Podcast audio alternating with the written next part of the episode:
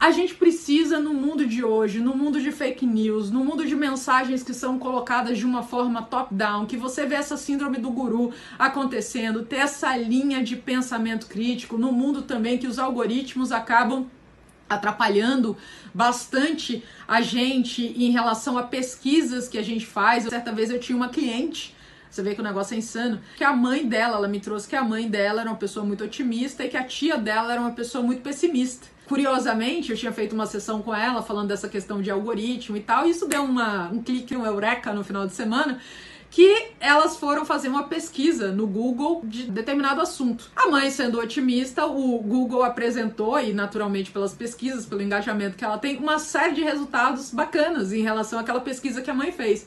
Pra tia era só tragédia, catástrofe, coisas caóticas e tal, porque naturalmente quando a tia fazia tipo de qualquer tipo de pesquisa, a pessoa clica naquilo que mais interessa. Então, o algoritmo é a inteligência artificial que a gente está falando. Os algoritmos das redes, eles vão aprendendo, eles vão lendo o comportamento das pessoas com o objetivo de atrair você cada vez mais nesse sentido. Então, a gente cuidar pesquisar pelo anônimo do Google Chrome para você dar uma, uma cortada nessa coisa dos algoritmos, se conectar a pessoas. Ah, Olivia, a pessoa pensa muito diferente de mim nas redes sociais. E aqui eu não estou falando tá, de, de mau caratismo, de valores é, deturpados. Estou falando realmente de pensamentos diferentes. Então você se conectar, escutar, porque a gente só é capaz de ter pensamento crítico quando nós somos capazes de desafiar as nossas crenças.